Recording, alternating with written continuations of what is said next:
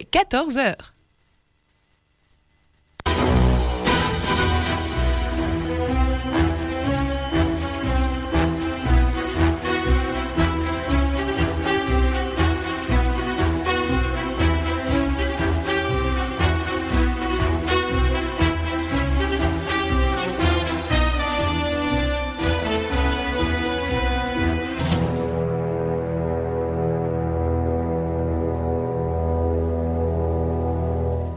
Cinéma m'était compté, une première.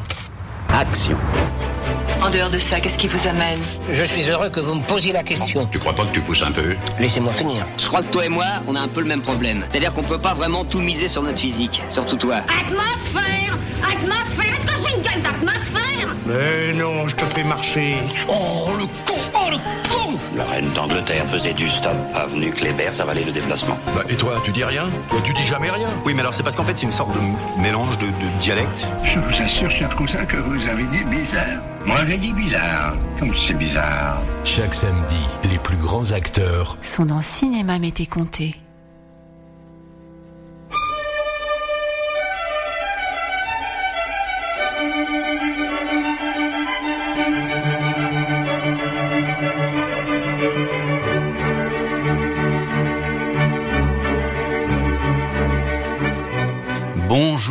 Toutes et à tous. Merci une nouvelle fois de nous faire l'honneur, le plaisir de nous retrouver en ce samedi après-midi en direct depuis les studios de Radio Campus Lille afin de profiter de cette édition de Cinéma Mété Comté qui effectivement va célébrer deux grands comédiens, en l'occurrence Roger Moore et Sean Connery, en une année bien particulière, 1983, car cette année-là, 007 a vu double.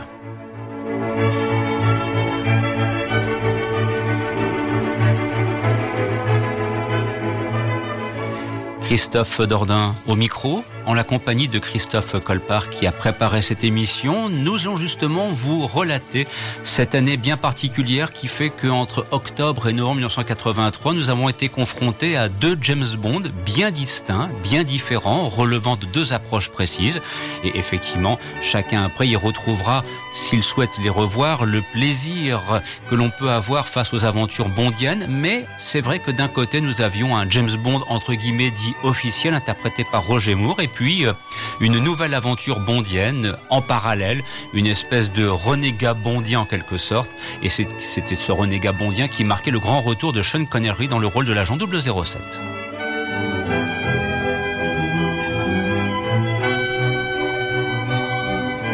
Cette émission sera donc divisée en deux étapes. La première sera consacrée à Octopussy, la seconde à Jamais plus jamais.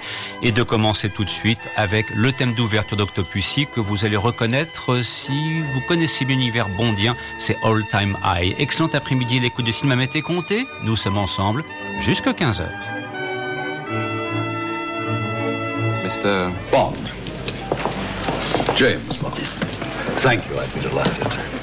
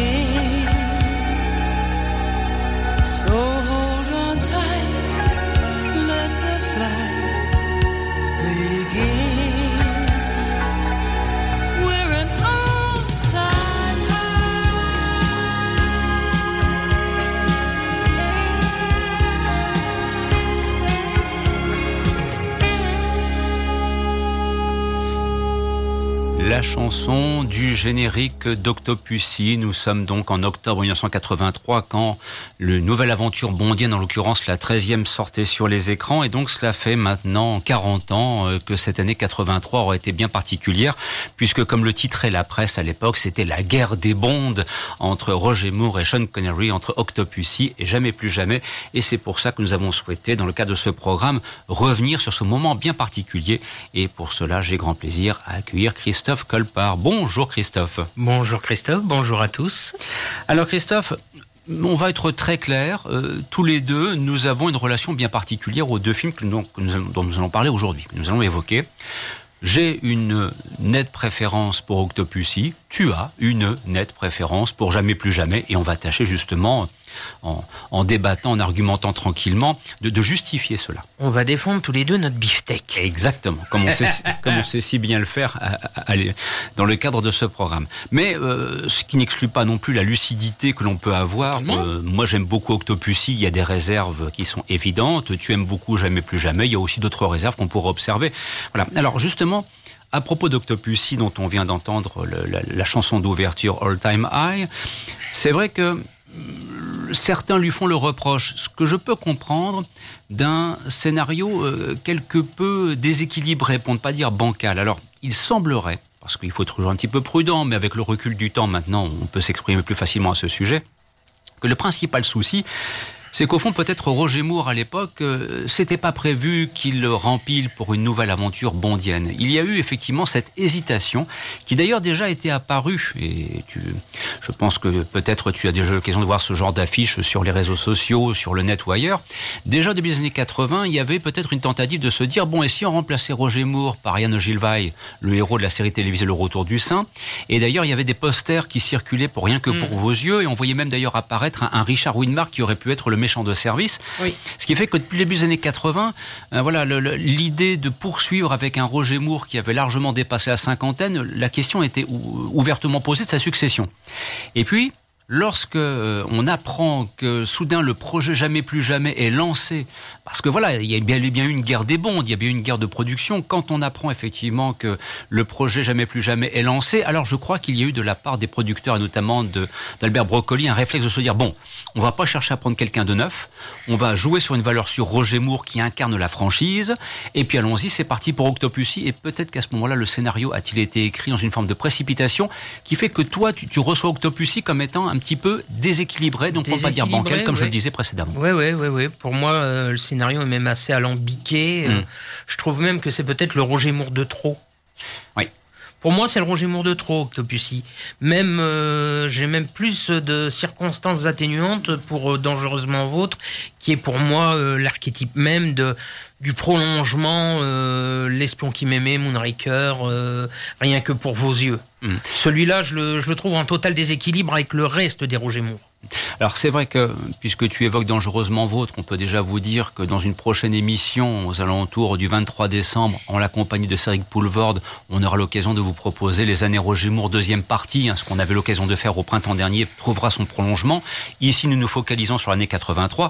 Et donc, pour revenir par rapport à ce que tu disais, oui, oui c'est vrai que euh, il y a effectivement un prolongement en ce sens que les producteurs ont abandonné les, les folies euh, de l'espion qui m'aimait avec euh, Stromberg ou bien Drax, euh, Moonraker, ces projets complètement délirants. Alors, je te dis ça pourquoi Tout à fait entre nous, hein, personne nous écoute, tu le sais bien. Euh, Hier soir, je me suis retapé pour mon, pour mon plus grand plaisir coupable un épisode de la série télévisée Sloan Agent Spécial avec Robert Conrad. Et dans chaque épisode de Sloan, le projet du méchant est totalement délirant. C'est un prolongement télévisuel modeste, il faut bien le reconnaître, des aventures bondiennes de la fin des années 70. Là, avec Octopussy, euh, et d'ailleurs avec Rien que pour vos yeux, on est revenu à des choses entre guillemets plus sérieuses, hein, quand même, quelque part. Quoi. Ouais. C'est, on est revenu, c'est un James Bond plus terre à terre. Ouais, ouais, plus terre à terre, mais peut-être. euh, rien que pour vos yeux, euh, je trouve qu'il y a une espèce de. de un peu euh, noirceur, un peu Mhm. violence. Qu'on va retrouver dans Permis de, dans Permis de tuer avec Oui. Timothy Dalton. C'est vrai. Et, euh, et ça, c'est pas pour me déplaire. Mm. Octopussy, ouais, je trouve qu'il y a- que c'est un film un peu peut-être malade. Mm. Alors que pourtant les critiques à l'époque en 83 disaient que le, le film malade, c'était jamais plus jamais. Ça, on en reparlera dans la deuxième partie de l'émission. Bien sûr, bah c'est effectivement ce pourquoi on tient à, à bien montrer que cette année 83, voilà, il y a eu un débat critique autour de, de James Bond, il faut quand même le Ouais, faire, parce qu'habituellement ouais, les débats critiques c'est pour des films autres, Euh, mais là il y a vraiment eu un affrontement. J'avais vu Octopussy à l'époque au Colisée 2 à Roubaix 2000 euh, avec mes grands-parents à l'époque. Euh, J'en gardais des bons souvenirs. Je l'ai revu cette semaine pour les besoins de l'émission et je me suis dit oui. Cédric aurait été avec nous aujourd'hui, il il l'aurait il, il certainement dit aussi. Pour moi, Octopussy, c'est le plus faible des Roger Moore. Hum. Je... Après, toi, je sais que tu l'apprécies énormément. moi, de- pour moi le plus faible, c'est dangereusement vôtre. Pour moi, c'est Pas vraiment. pour, pas pour moi ni pour Cédric. Ah oui, mais bon, ça, on aura l'occasion d'en reparler d'ici voilà. d'ici un peu plus de deux semaines. Alors, à propos de- d'Octopussy, euh, pourquoi est-ce que maintenant j'ai cette relation très particulière avec ce film? Bon, il est vrai que j'ai eu cette chance de le voir euh, bien avant tout le monde lors de sa présentation au Festival du cinéma américain de, de Deauville. Voilà, donc dès septembre 83, j'avais l'occasion de voir Octopussy, donc euh, j'étais tout fier à l'époque, n'est-ce pas? Voilà, j'ai vu James Bond avant tout le monde, et c'était aussi d'ailleurs pour ça qu'au fil du temps, nostalgie aidant, je, je garde ce, ce- ce lien étroit.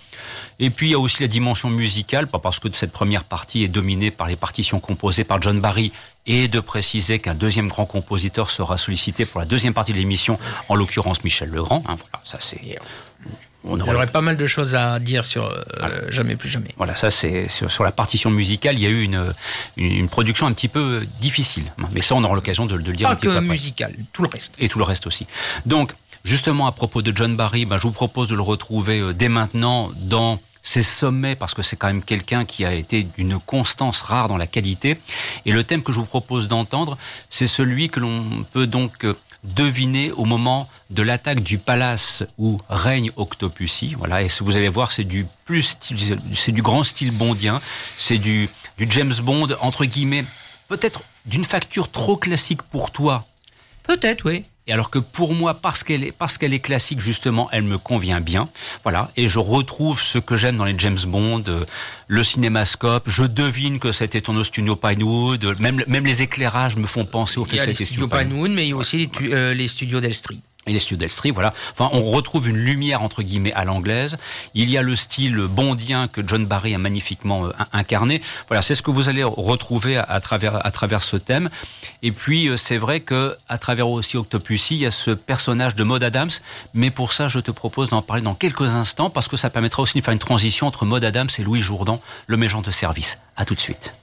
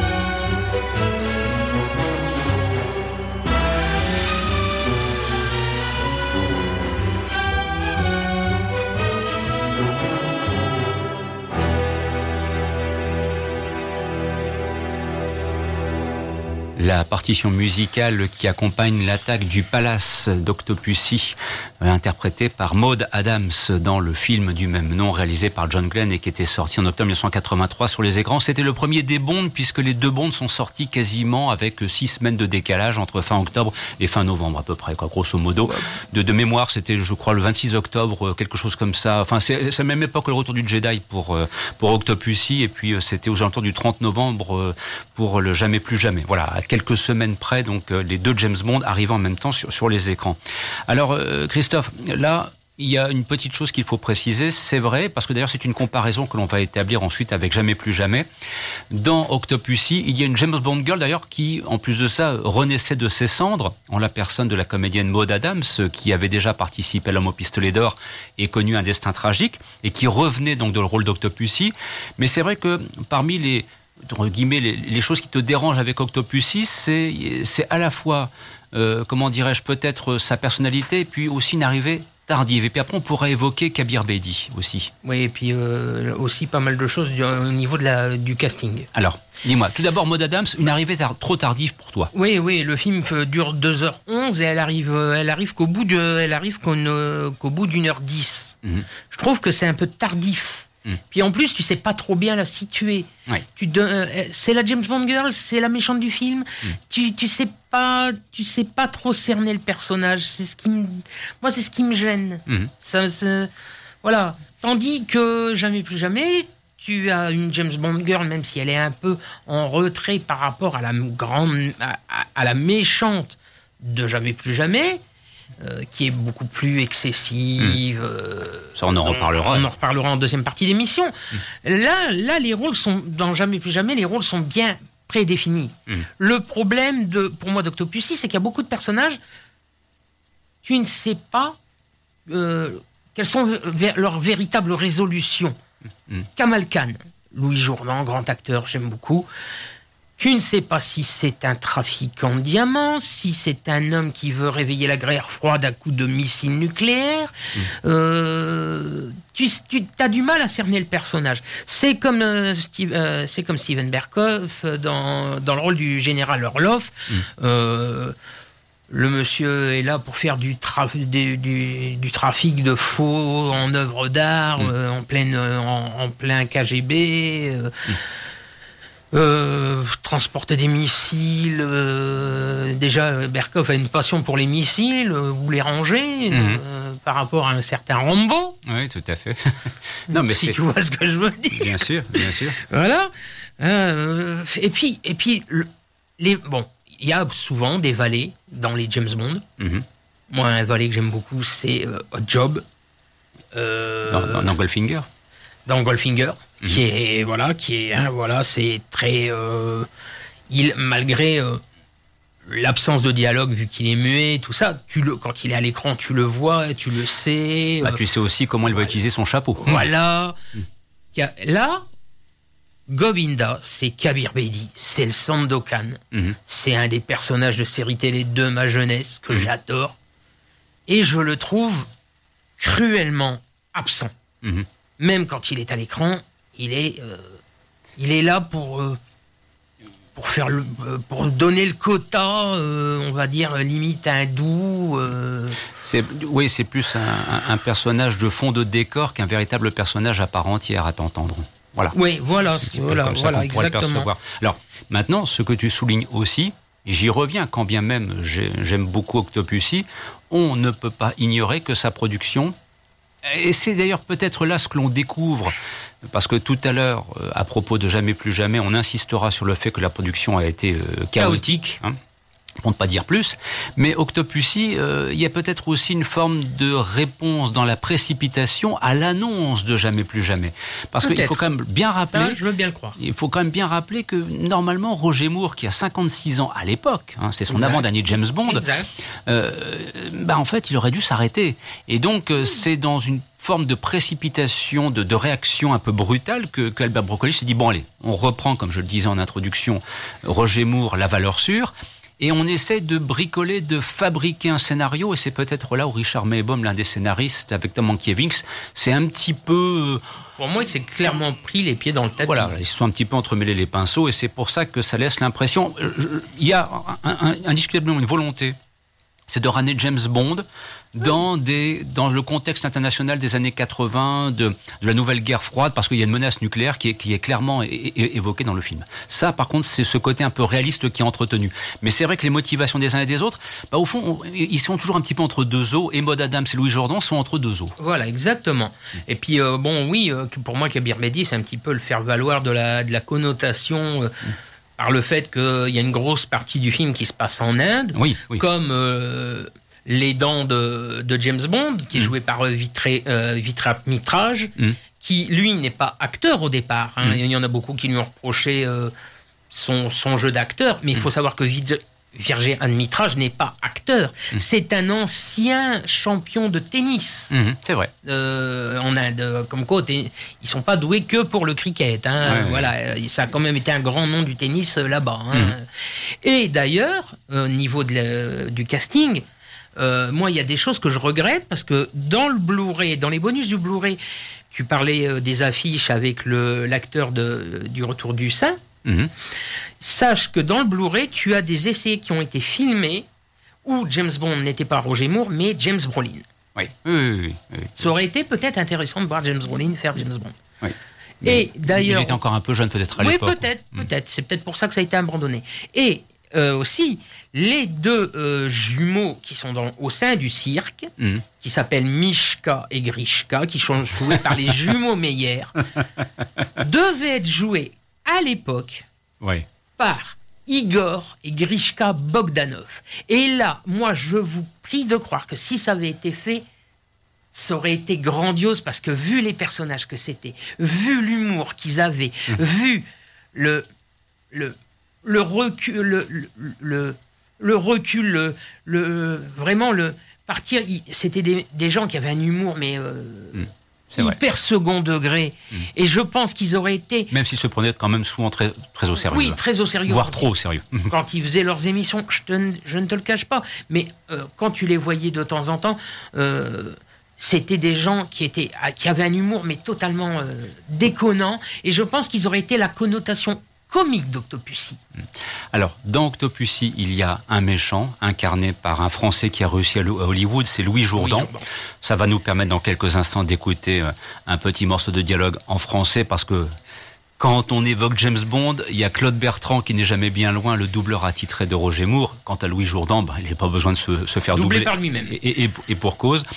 Et puis ça permettra d'entendre une dernière illustration euh, sonore euh, composée par John Barry de Octopussy, en l'occurrence la rencontre entre Kamal Khan et Octopussy en tant que tel. Bon, un petit mot sur Louis Jourdan. Là, faut reconnaître qu'il est à son aise. hein. Je veux dire, il est d'une, même si son personnage, ses motivations sont parfois peu claires, oui, oui, oui, son interprétation, par contre, il est d'une d'une très belle cruauté.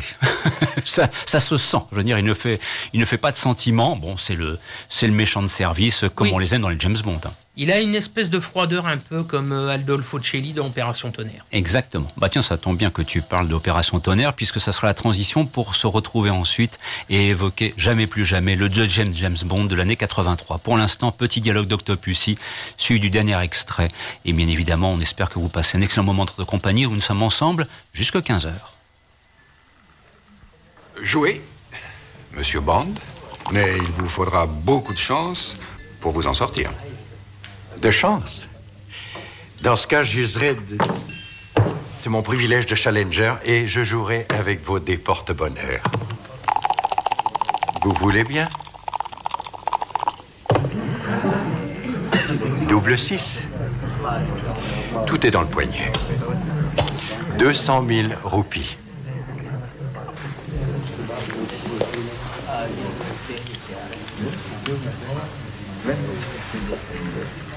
Je préférerais cash.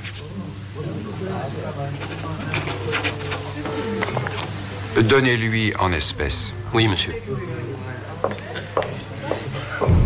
Dépensez cette somme au plus vite, monsieur Bond. J'en ai l'intention. Kemel Khan. Ma garantie. Et la vôtre.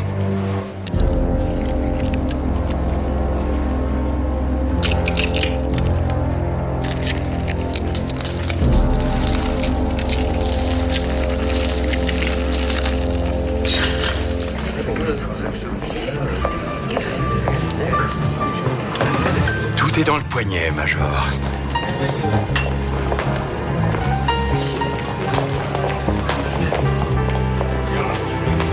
Est-ce qu'il faut que je les suive? Si vous voulez, mais je crois qu'ils vont plutôt suivre ça. Merci. Vijay va vous accompagner. Je vais rester ici pour tâcher d'en savoir un peu plus sur Kim. D'accord, tenez, c'est pour vous. Voilà. Ça vous assurera deux ou trois semaines de curry, non? Merci. C'est vraiment une combine extra.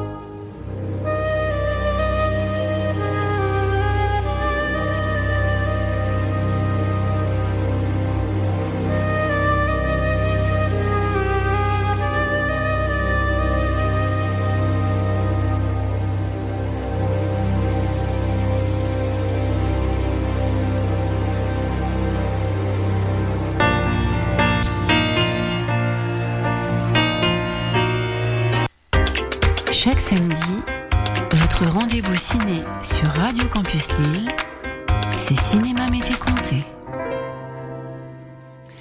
Deuxième partie de cette émission, nous allons maintenant laisser de côté Roger Moore et Octopussy pour retrouver cette fois Sean Connery qui faisait son grand retour dans le personnage, dans le rôle de l'agent 007 qui a tant fait pour sa gloire. Et euh, comment dirais-je, euh, c'est là où les ennuis ont commencé parce que parce que parce que il n'était pas question que ce soit euh, comment dirais-je un James Bond officiel, il faut bien le reconnaître. Hein. Là, on est confronté à une réalité de production.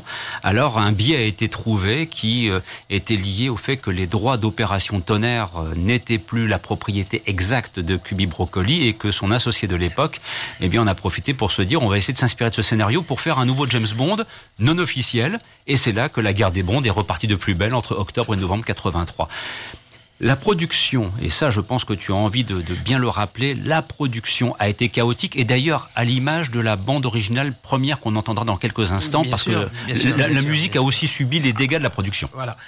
Bah, là, en fait, au départ, euh, Jamais plus jamais doit pas être euh, aussi euh, teinté d'humour qu'il ne l'est dans sa version finale. Mhm. Ça doit être un film très noir.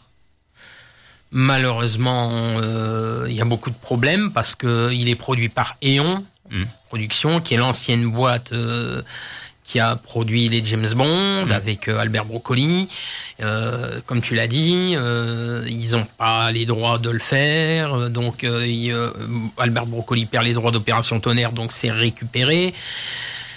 Ce qu'il y a, c'est que ben, au départ, c'est tourné et c'est euh, voilà, il, euh, projection test, ça plaît pas parce que trop noir, parce que trop trop imprégné de l'ambiance des James Bond officiels. Mhm. D'ailleurs, au départ, la musique devrait être signée par John Berry, mais John Berry est sous contrat pour Octopussy, donc c'est impossible. Mhm. On demande à James Horner de faire une BO Mhm. qui, malgré euh, son emploi du temps très chargé, parce que l'année 83 est une année 83, 83, 84, c'est une très grosse période pour James Horner. Mhm. La musique plaît pas aux gens de chez Eon, Mhm. donc euh, bah, c'est annulé. Il n'aime pas non plus le thème euh, qui, qui a été proposé par Phil Simon, qui est une grande dame de la musique noire américaine, soul, funk. Euh, on, on l'entendra. Elle aura énormément de mal de récupérer les droits du thème qui a été rejeté d'ailleurs. Et de ce fait-là, bah, il se retrouve que tout doit être modifié. Le scénario, la scène que tu vois au générique euh, en Colombie Mhm. est censée être la scène qui se passe avant générique. Mhm. Là, elle fait partie du générique dans le montage final. Euh, Il y a beaucoup de choses qui, disent, qui se différencient.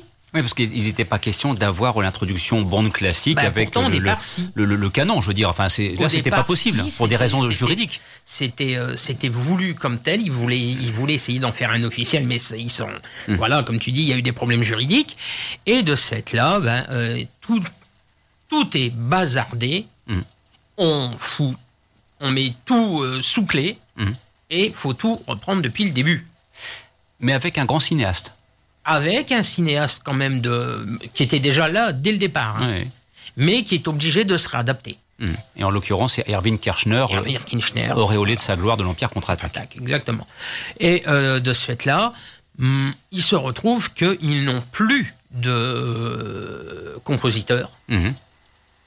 Et comme euh, beaucoup, peut-être d'entre vous, beaucoup le savent, euh, Sean Connery est marié à une Française. Oui. Il passe énormément de temps dans sa maison euh, euh, dans le sud de la France, Mhm. où d'ailleurs une grande partie de Jamais plus jamais aura été tournée. Et euh, c'est grâce à son épouse, Monique, que Sean Connery rencontre Michel Legrand et demande à Michel Legrand d'assurer la musique de Jamais plus jamais. Et Michel Legrand le fera, et je trouve qu'il l'a très bien fait.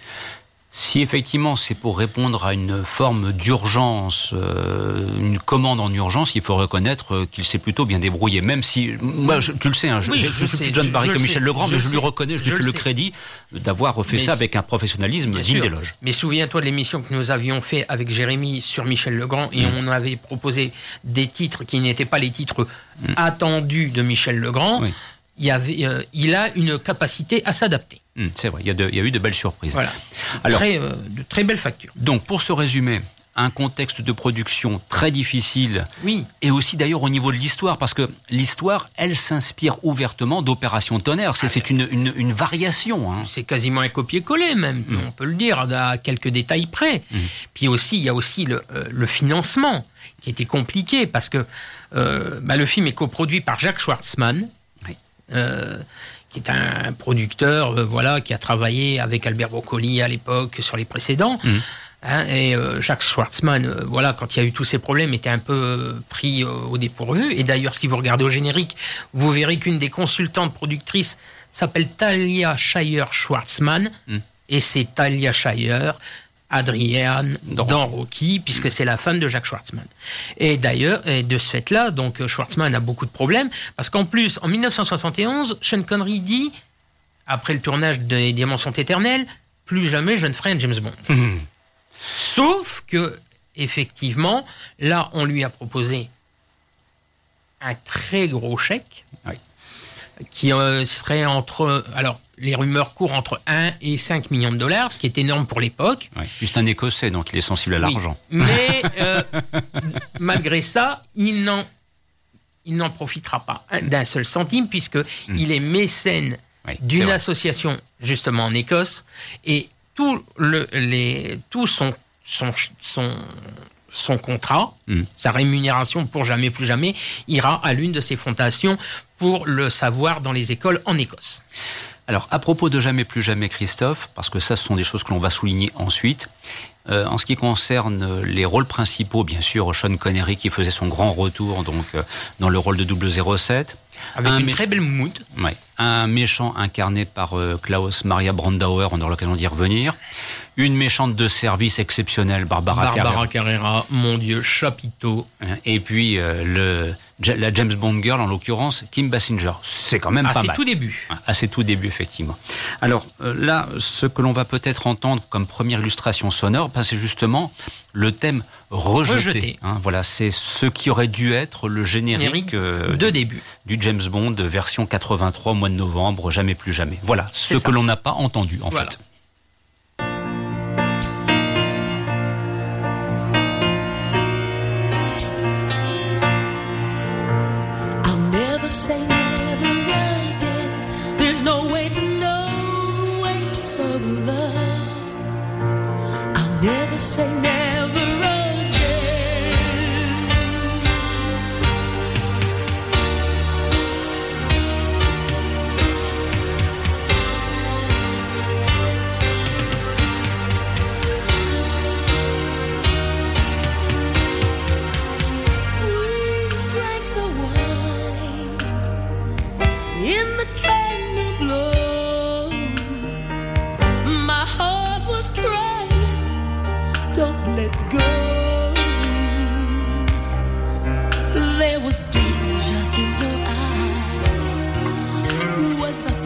Falling into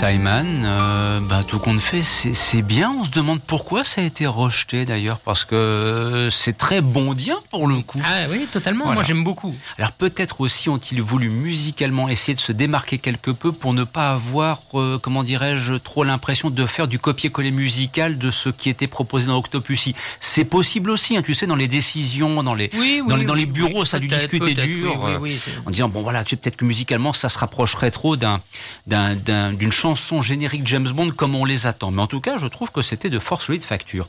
Alors nous l'évoquions dans Jamais plus jamais, Christophe, il y a Klaus Maria Brandauer avec lequel j'ai une relation un petit peu plus faible, dirons-nous. Voilà, je le trouve pas euh, extraordinairement impressionnant comparativement à Ah, d'autres méchants. Ah bah moi je l'aime beaucoup, je le trouve absolument. euh, euh, ex- je le trouve très euh, exubérant. Il est euh, voilà, c'est un c'est un Aldol puisque jamais plus jamais est très clairement adapté d'Octopussy. On va D'Opération Tonnerre. euh, d'Opération Tonnerre et donc forcément on va y faire beaucoup de comparatifs.